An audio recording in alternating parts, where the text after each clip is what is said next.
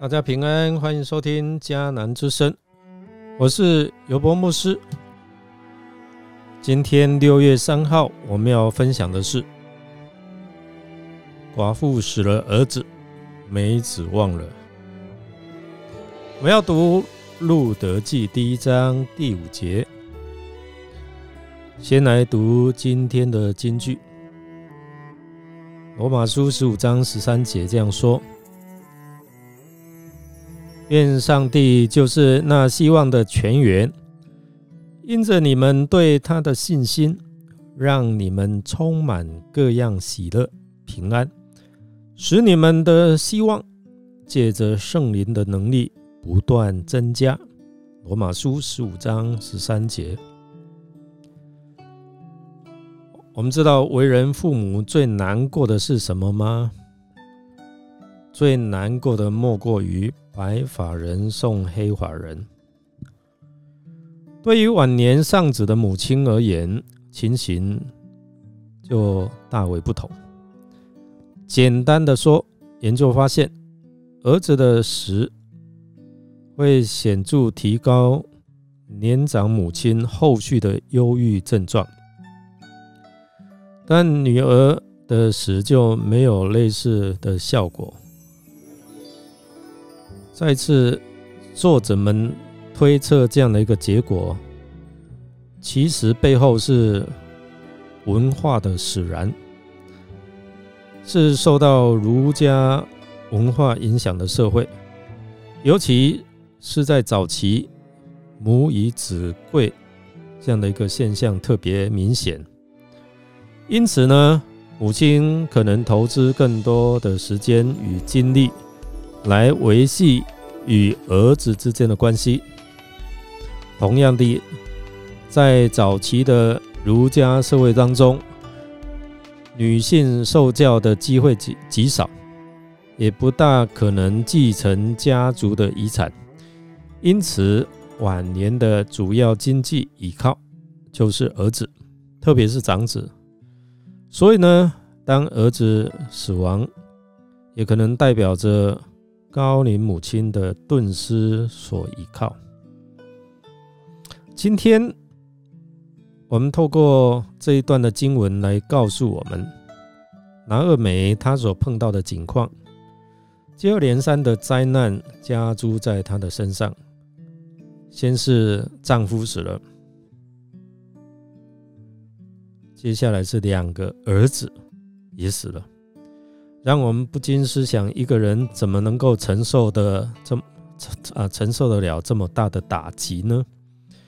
原本家中只有她一个寡妇，如今又增加了两位儿媳成为寡妇。最重要的是，两个儿子结婚后没有留下一儿半女，这应验了俗语说：“寡妇死了儿子，没指望了。”贫穷的老寡妇，如果膝下空虚，就显得分外分外的凄凉。而最难堪的是，拿尔美曾经有过儿女，后来却又失去，加上她又是一个离乡背景的妇人，孤苦伶仃，似乎所有的不幸遭遇都集中在她的身上。现在的他可以说是一无所有。此时的拿厄米，他无依无靠，生活的艰难困苦，真是无以言表。这个家庭所遭遇的患难，实在令人感到悲叹。家里的男人全部客死异乡。留下三位老少寡妇，不仅饱尝丧夫之痛，还要面对难难以啊继续啊生存的生活。现在我们看到，妇女是在这个社会很容易在社会上找到工作了，但其实，在当时的社会，一般妇女是没有工作的，没有一技之长。从父母的家中嫁丈夫之后，要靠丈夫或儿子来养活。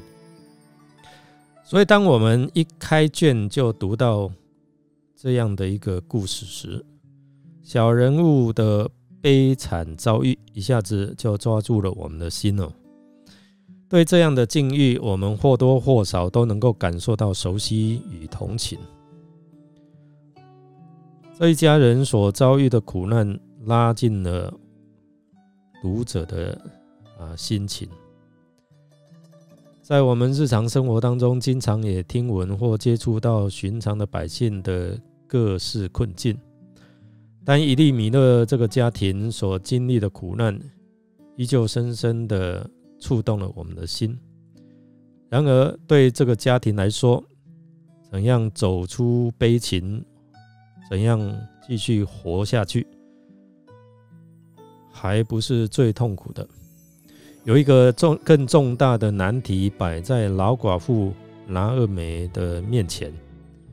以色列人非常重视家族的延续，律法中有具体为死去的弟兄留后的规定，目的是为了要让死人留存后裔，免得他的名在以色列中被涂抹，产业无人承受。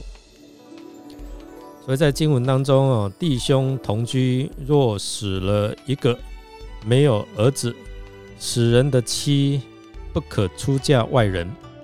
她丈夫的兄弟当尽弟兄的本分，娶她为妻，与她同房。